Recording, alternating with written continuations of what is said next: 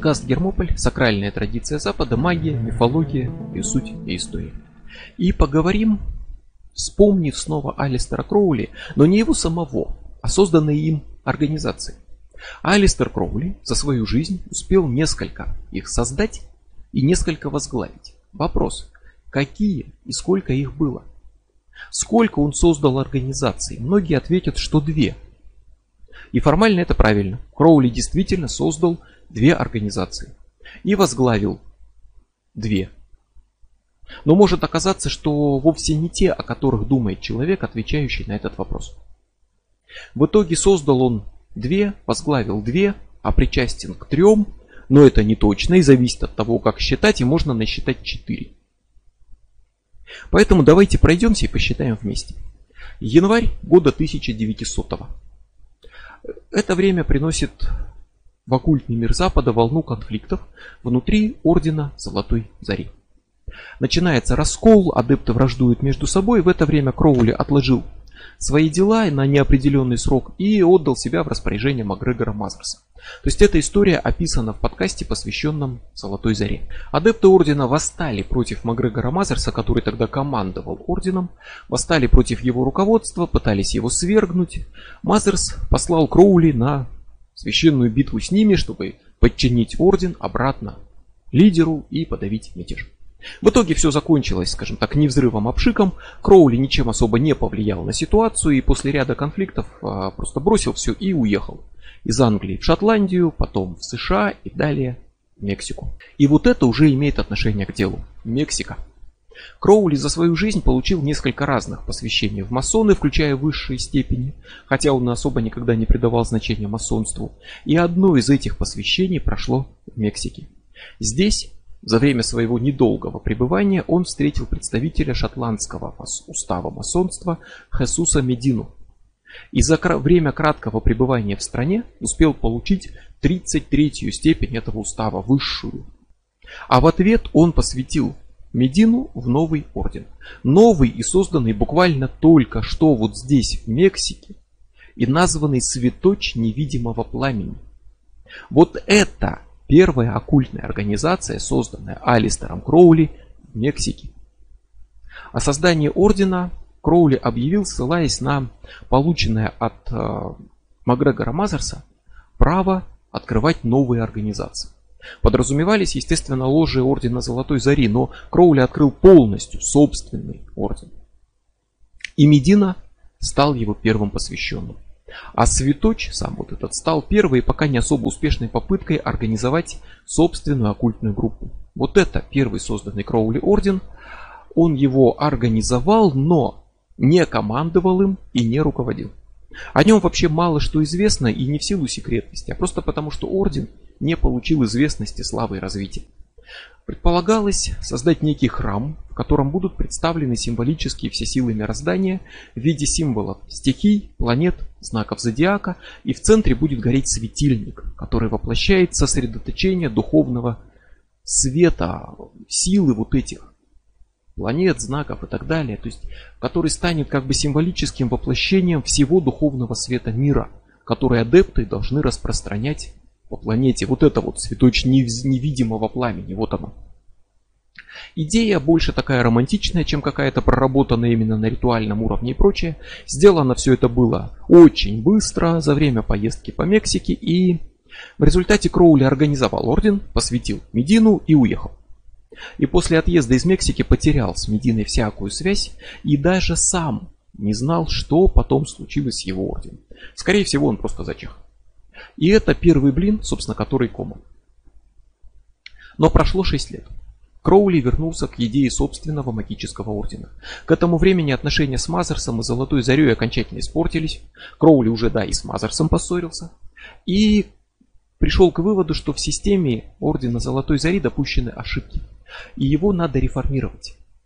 В самой Заре были два уровня участия. Был внешний орден, в котором состоялись, стояли многие, в котором изучалась теория, необходимая для будущей работы, и так не было ничего особо важного и секретного. И внутренний орден или второй орден, куда приглашали лично тех, кто преуспел во внешнем, вот в этом первом ордене. То есть туда попадали именно по приглашению, и именно там уже начиналась настоящая работа, там начиналась практика, там занимались магической работой. Первый орден давал теоретическую подготовку, во втором допускали к практике. Первый орден был изначально создан на основе розенкрейцерской традиции, а учение ритуалы для второго внутреннего ордена разрабатывал Макгрегор Мазерс, уверяя, что он получает инструкции от тайных вождей таких высших мировых адептов, которые направляют духовную эволюцию человечества. И вот по мнению Кроули, с ритуалами второго ордена не все было ладно. В них были ошибки, недоработки, которые он решил исправить. То есть замысел здесь это создать более совершенную версию Ордена Золотой Зари, реформировать ее традиции. И, естественно, поставить на рельсы телемы, учения самого Кроули. Соратником, сообщником, сотворцом Кроули, его соавтором стал Джордж Сесил Джонс. Это человек из Ордена Золотой Зари, который вступил туда раньше, намного Кроули, стал его учителем в Ордене Золотой Зари и готовил когда-то Кроули к оккультной работе. Когда Орден раскололся, Джонс выступил на стороне мятежников. Отказался признавать власть Мазерса, поэтому на какое-то время оказался противником Кроули, который выступал на стороне Мазерса. Но прошло уже много времени, все это было уже неважно, и забыв былое, Джонс вернулся к сотрудничеству с Кроули, со своим бывшим учеником. И началась подготовка к созданию нового ордена. И в апреле 1907 года Кроули и Джонс объявили о создании ордена АА. Это такое название АА. Вот его никак на самом деле не объясняют и не комментируют. Ни Кроули, ни Джонс никак не расшифровывают. И это, строго говоря, не буквальная аббревиатура, как часто бывает, а сочетание букв, которое несет особый символический смысл. Там, если вспомнить, что буква А означает отрицание.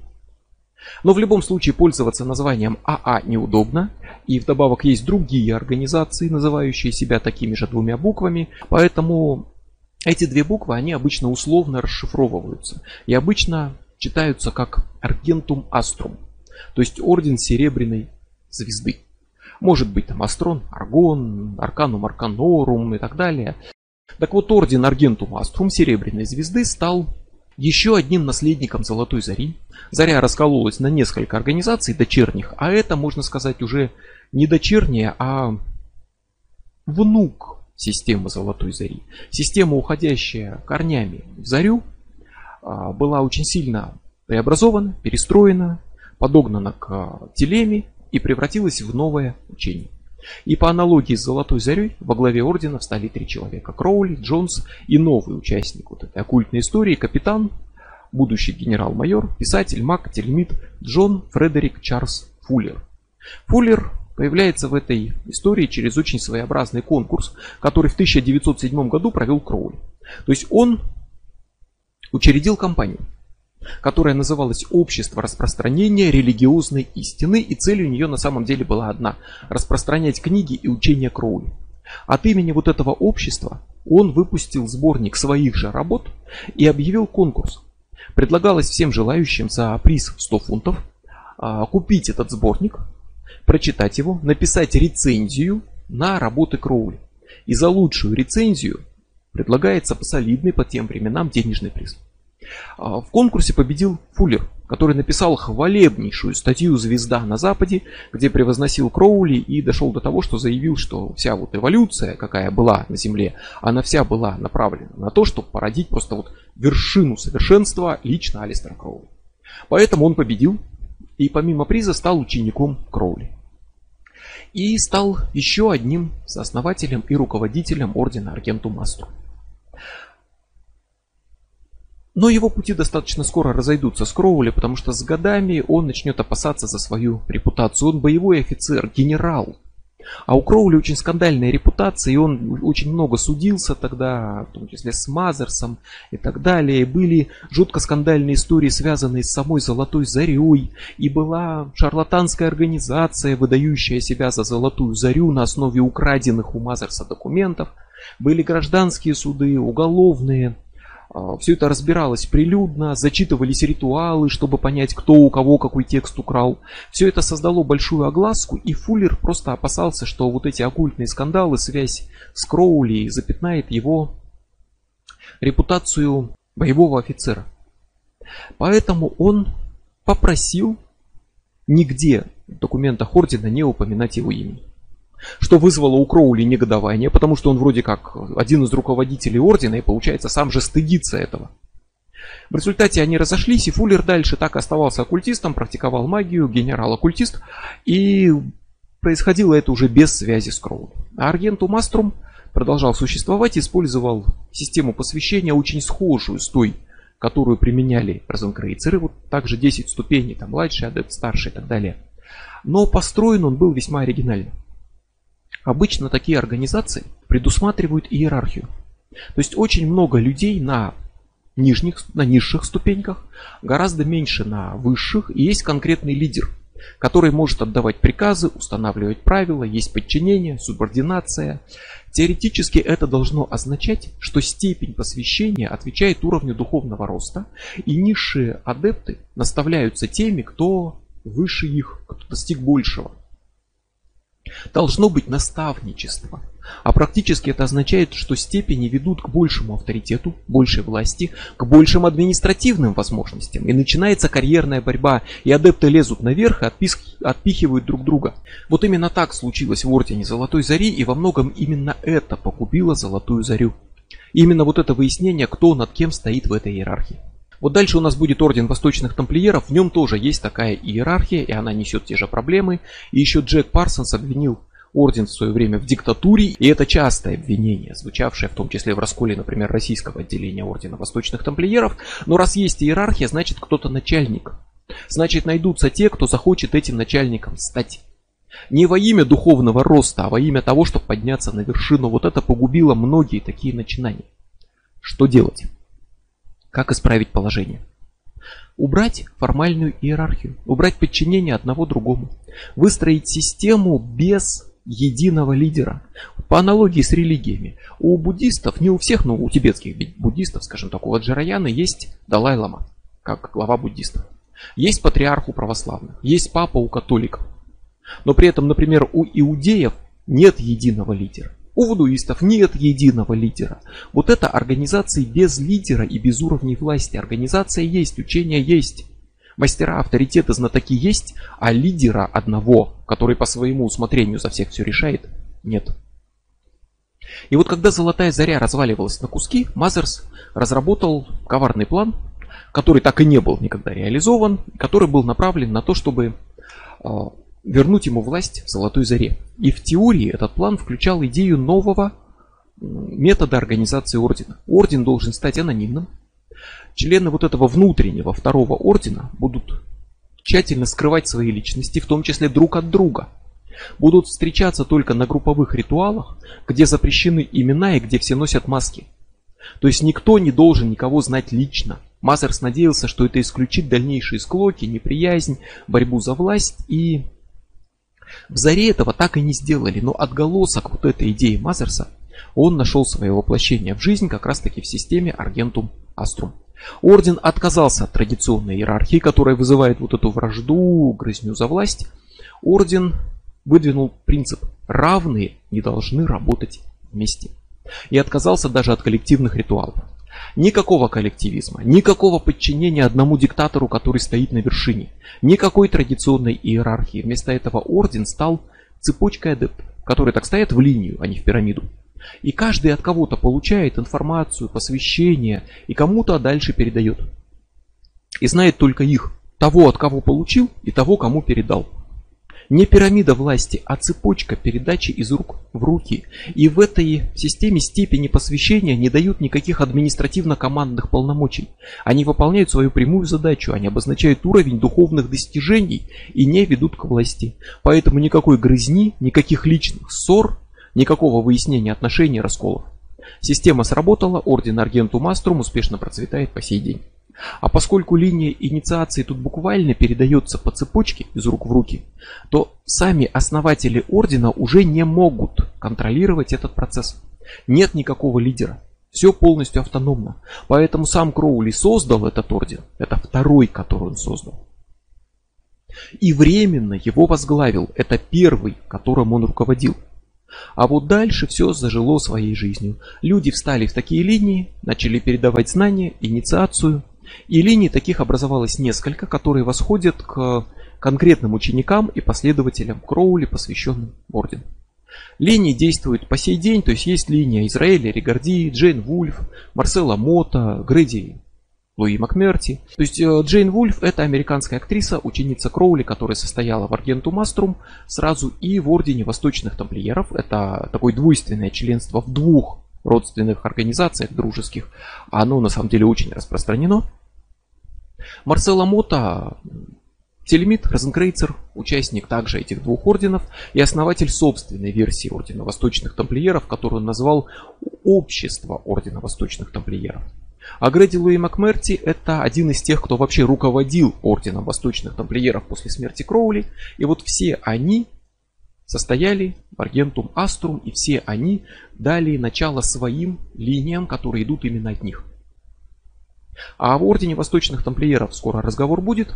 Ар Аргентум Аструм с ним связан очень тесно, хотя организованы они совершенно по-разному, но они исповедуют по сути одни взгляды и одну систему, телему. И также действует такой дочерний проект двух этих организаций, это колледж Телемы, который проводит обучение магии, Таро, Телеме, то есть действует во многих странах мира. И сам орден, этот Аргенту Маструм, есть по всему миру, и при желании можно с ним связаться, но на данный момент нет линии, работающей прямо в России и на русском языке.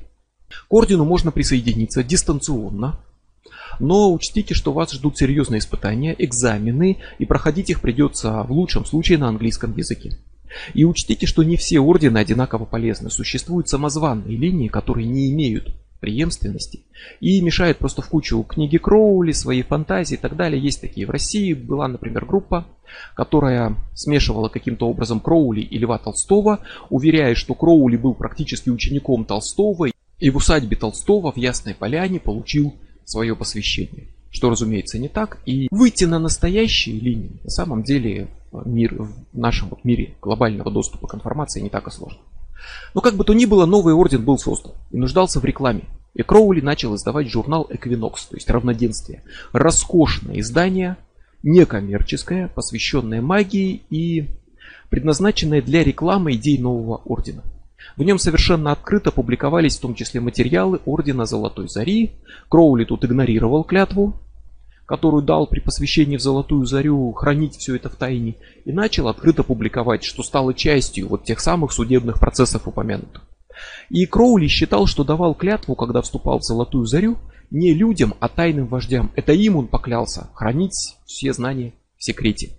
Но Кроули также считал, что он сам теперь говорит от имени тайных вождей, что его орден создан на основе учения ордена Золотой Зари, сильно переработанного, смешанного с телемой, с йогой, но созданного по указанию тайных вождей, а потому Золотой Заре он больше ничего не должен, и клятву он не нарушает. У него обязательство было не перед орденом, не перед Мазерсом, а перед тайными вождями. И они дали ему разрешение. Поэтому Equinox выпускался несколько лет, с 1909 по 1913 годы, как официальный печатный орган ордена. Много лет спустя, усилиями совсем других людей, начался новый, нерегулярный совершенно выпуск Эквинокса. И продолжался периодически новые издания, выходили до конца 90-х. Третья организация, связанная с Кроули, это Орден Восточных Тамплиеров – про который уже говорили. Он же Орда Темпли Ориентис или просто АТО. Кроули его не создавал, но он его возглавил. И это более запутанная история, потому что, во-первых, Орден Восточных Тамплиеров, разумеется, никакого отношения не имеет к оригинальному древнему европейскому рыцарскому Ордену Тамплиеров. Собственно, все организации, которые сейчас используют слово тамплиер в названии, таких немало, не имеют к нему никакого отношения. Но тамплиеры, вот этот древний орден тамплиеров, он вошел когда-то в моду среди масонов. Появились организации, которые мифологическую свою историю и даже вообще историю масонства возводили именно к тамплиерам. Существовали масонские течения, которые предлагали вообще возродить орден тамплиеров, именно рыцарский. Которые считали тамплиеров хранителями древних каких-то оккультных знаний И среди вот таких, собственно, организаций, которые ну, говорили о своей связи с тамплиерами, была французская масонская организация Орден Храма. Собственно, тамплиеры это храмовники. Это как раз и есть Орден Храма в переводе. И в нее был посвящен Джон Яркер. И вот отсюда, вероятно, он подчеркнул саму идею организации, посвященной хотя бы формально тамплиерам. Яркер искал эзотерических знаний, тайной мудрости, магии, искал ее в масонстве и не находил. О масонстве в результате он начал отзываться очень критически, нажил себе много недоброжелателей и в итоге принял посвящение опять-таки масонства, но на сей раз в масонство обряда, который называется древний изначальный устав Мемфиса Мицраима. Вот это как раз эзотерическое, оккультное течение масонства. Оккультизм далеко не общее правило для масонов. Они далеко не всегда имеют дело с чем-то оккультным. Но вот конкретно это течение масонства оккультное. В результате Яркер возглавил его и заодно заочно посвятил Блаватскую высшую степень, за что та сделала его почетным членом Теософского общества. А, и умер. А после его смерти место лидера занял Альберт Карл Теодор Руйс. Оккультист, масон, оперный певец, человек, увлеченный вопросами сексуальной магии и восточным мистицизмом. И в 1908 году он же стал епископом гностической католической церкви. У истоков церкви, в свою очередь, стоит масон, мартинист Станислас Дуанель Дуваль Мишель Жюль Бенуа, который основал церковь в 1890 году, вдохновляясь э, идеями древних религий гностиков, катаров, а, то есть гностическая религия говорит, что мир сотворен Богом, демиургом, но Бог это не отец, Бог это зло, это тюремщик. Настоящий мир с настоящим Богом, он духовный. А Бог, творец материального мира, просто заточил здесь, как в тюрьме, души, он враг людей. И люди должны превзойти материю и вернуться в настоящий духовный мир. Так вот, а, Бенуа пытался разговаривать с духами древних гностиков на спиритических сеансах, чтобы получить от них информацию и право открыть новую гностическую церковь. Гностицизм существовал буквально в первые века нашей эры, и потом почти исчез, но иногда там здесь появлялся. Когда Бенуа открыл свою гностическую церковь, к ней присоединился знаменитый Папюс и посвятил в епископа гностической церкви Руйса. А Руйс позже привлечет к этой же гностической церкви Алистера Кроули. В результате церковь примет телему неожиданно, из гностицизма перейдет в телему, и станет частью ордена восточных тамплиеров, как его автономное крыло, которое тоже действует по сей день. Крыло сосредоточенное не столько на магии, сколько на оккультных богослужениях и открытое для мирян, которые не состоят в ордене. Вот тут всякого понамешано, и вопрос в том, считать это организацией самостоятельной или все-таки частью ордена восточных тамплиеров. Поэтому вот тут и непонятно, сколько всего организации возглавлял Кроули. Церковь это отдельная или часть АТО.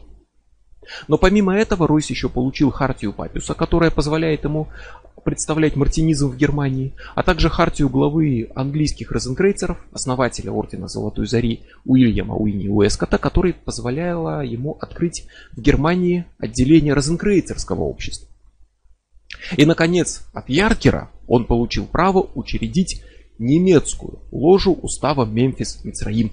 То есть вот тут у него собралось вообще просто все, что только можно. И вот к этому же обряду Мемфис Мицраим принадлежал еще один масон, розенкрейцер, химик, изобретатель Карл Кемнер. И именно он в 1902 году основал орден восточных тамплиеров изначально как масонскую организацию которая выросла из вот этого устава Мемфис Мицраим и была призвана стать масонской академией, объединить все лучшее в одном месте. Все ложи, все степени, все уставы, все традиции, все должно было быть доступно в одном месте. Этого не случилось. Орден был создан, но большинство масонов его не приняли за дерзкую, неслыханную, нечестивую идею принимать в масоны женщин наряду с мужчинами. Тогда это было неслыханно. Существовали отдельные ложи, куда брали жен масонов, дочерей масонов, но только по родственным связям и в отдельные ложи, а так, чтобы женщины вместе с мужчинами, тогда это, мягко говоря, не было общепринято. Кроме того, Атани требовал от э, масонов, которые в него вступали, верить в единого Бога, быть христианином, монотеистом. Там использовали йогу и намекали на некую тайну, которой владеет орден. Тайну девятой степени. Тайна состояла в использовании сексуальной магии. И мало того, сексуальная магия объявлялась ключом ко всем вообще масонским секретам и универсальным магическим учениям. Увлечение сексуальной магией, собственно, с Кёльнером разделял Ройс, ставший соавтором вот этой новой организации и возглавивший ее после смерти Кёльнера в 1905 году. Кроули присоединился к КАТО через 5 лет в 1910 и получил посвящение лично из рук Ройса. Причем сразу в достаточно высокую степень, потому что, вспоминаем начало, когда он был в Мексике, он получил от Медины 33-ю степень шотландского устава масонства. А поскольку Орден Восточных Тамплиеров был тоже масонской организацией, то Кроули, как посвященный высшей степени масонства, мог сразу претендовать на высокие степени в масонском Ордене Восточных Тамплиеров, не проходить путь сначала. Начало он уже и так знает. И главные события начинают развиваться в 1912 году, когда Кроули опубликовал книгу, названную «Книга 4». И Ройс пришел к нему домой высказать свое возмущение, потому что в этой книге Кроули открыто опубликовал тайны высоких степеней Ордена Восточных Тамплиеров. Но на месте оказалось, что Кроули вообще не имел посвящения в эти степени. Он понятия не имеет, что там за тайны, его к ним еще не допускали. А то, что он опубликовал, это его собственные эксперименты, познания, которые, как выяснилось, совпадают с тем, что кто-то охраняет как великую тайну. А раз он не был посвящен, то и хранить секреты он не обязался. И претензий к нему быть не может, как нет и способов заставить его замолчать. Кроме одного, ему эти тайны раскроют, но он, в свою очередь, даст клятву уже их не разглашать. И вот таким образом Кроули стал обладателем десятой степени ордена, державным генеральным великим мастером. И взял под свое управление все степени до 10 в Англии, превратившись в одного из лидеров ордена. И с этого момента Ройс начинает постепенно отходить от дел, все больше и больше передавая всю работу Кроули. И орден начинает принимать телему как основу своего учения и уходит от масонства. В 1913 году Кроули написал гностическую мессу, большой ритуал религиозный, который стал основой гностической католической церкви, которая также перешла в Телему. И практически все дела ордена вел Кроули. Ройс был слаб здоровьем и фактически отошел от управления, и между ним и Кроули начались противоречия. Потому что Кроули исходил из того, что по факту всем управляет уже именно он. И начал давить на Ройса, чтобы тот и формально передал ему властные полномочия. В 1920 году Ройс посетил масонский конвент а, в Швейцарии, где собрались масоны порешать свои масонские дела, и он предложил всем масонам принять телему, агностическую мессу сделать основой нового всеобщего универсального масонского ритуала. Масоны отказались, и с этого момента АТО перестала быть масонской организацией. Теперь эта организация, исповедующая телему, активно практикующая магию и порвавшая все связи с масонами, для чего Кроули разработал новые ритуалы посвящения, которые уже не были масонскими. И окончательно он возглавил орден, по сути, в 23 году после смерти Ройса, хотя формально был избран главой ордена только в 25-м на собрании членов АТО, которое прошло в Германии. Собрание утвердило полномочия Кроули окончательно, хотя не все его приняли, его учения. И дело было в Германии, а на немецкий еще не перевели главную работу Кроули, книгу закона. И не все в Ордене на самом деле вообще представляли, о чем идет речь. Так что не все его приняли, и часть адептов откололась, вышли из Ордена и основали собственные группы, включая Братство Сатурна, например, которое действует по сей день. Кроули умер в 1947 году, 1 декабря, от запущенной астмы. И после смерти Кроули АТО возглавил Карл Иоханнес Гармер, а, он же брат Сатурн, уроженец Германии, студент, учившийся в нескольких немецких, французских университетах, офицер военной разведки, инженер-механик, менеджер в издательстве, выпускающем оккультную литературу. Причем он же и финансировал открытие этого издательства, что свело его в результате с Генрихом Тренкером, а, главой немецкого отделения Ордена Восточных Тамплиеров. И вот через него Гермер познакомился с Кроули. Жил он в Америке, был женат на американке, но проблемы с визой вынудили его вернуться на родину в Германию в 1935 году, в самое неудачное время. И хотя часто считается, что Гитлер прям вот чуть ли не колдун, и его окружали сплошные маги и так далее, он вовсе не ценил оккультизм на практике. И начало его правления это запрет работы астрологов, закрыть, запрет книг по оккультизму, закрытие немецких отделений Аргенту Маструм и Ордена Восточных Тамплиеров, и даже приказ, запрещающий издание книги закона Кроули и предписывающий ее уничтожение. Гермера арестовали. Обвинение связь с и распространение запрещенных Гитлером масонства и телема. Учения, которые говорят о братстве, свободе и прочее, недопустимы, естественно, в условиях тотальной диктатуры. А, он в тюрьме пытался организовать свою высылку в Америку, где он легко выйдет на свободу, но план провалился. Про него стало известно, и вместо тюрьмы Гермер отправился в концлагерь. Эстервеген. Теперь он не Гермер, а заключенный номер 303. Он проводит в карцере без доступа воздуха практически и без света многие недели напролет в одиночке и непрерывно декларирует наизусть книгу закона. Получает видение ангела, который обещает ему освобождение. Через полгода он убедил руководство лагеря, что он все-таки немец, чистых кровей. У него награды еще с Первой мировой, он верный сын Германии. И его выпустили из лагеря при условии тотального контроля и постоянных отчетов. Он должен был, как вышедший по УДО или что-то подобное, то есть постоянно отчитываться, где он живет, отмечаться и так далее. Но вместо этого он приобрел фальшивые документы и сбежал в Бельгию, просто пешком перейдя границу. Но Гитлер пришел в Бельгию вслед за ним, и его снова арестовали. И он прошел живым еще три концлагеря, пока его жена, в это время жившая в Америке, не убедила таки власти Америки оказать помощь мужу американской, американской гражданки. По дипломатическим каналам его вызвали из лагерей, и в 1941 году Гермер вышел на свободу, вернулся в США, стал правой рукой Кроули, который назвал день освобождения Гермера самым счастливым в своей жизни, а новость об освобождении, цитирую, «зарей на сияющих крыльях».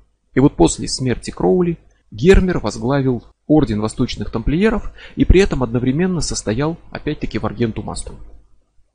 И вот именно второй орден и был его любимым детищем. А, а то он уделял все меньше и меньше внимания. По словам Гермера, Кроули вообще когда-то предлагал ему либо разработать совершенно новую систему для ордена, либо даже его распустить. При Гермере в результате практически прекратились все новые посвящения. Он умер в 1962 году и не оставил преемника. А, в итоге орден возглавил Грейди Луис Макмерти, он же Гименей Альфа, представитель когда-то Кроули в США, который сумел доказать, что получил от Кроули когда-то достаточные полномочия. Тут не все гладко, вот в эти межсезонья, когда орден оставался без лидеров, после Кроули, после Гермера, там шла грызня, свои были претенденты на власть, которые боролись друг с другом. Это, собственно, результат вот этой иерархии самого существования лидера. И на лидерство претендовал Джеральд Гарнер, посвященный ордена, лично знавший Кроули, получивший от него определенные полномочия и будущий создатель Викки, который использовал в разработке веканских ритуалов некоторые ритуалы работы Кроули. Претендовал Герман Мецкер.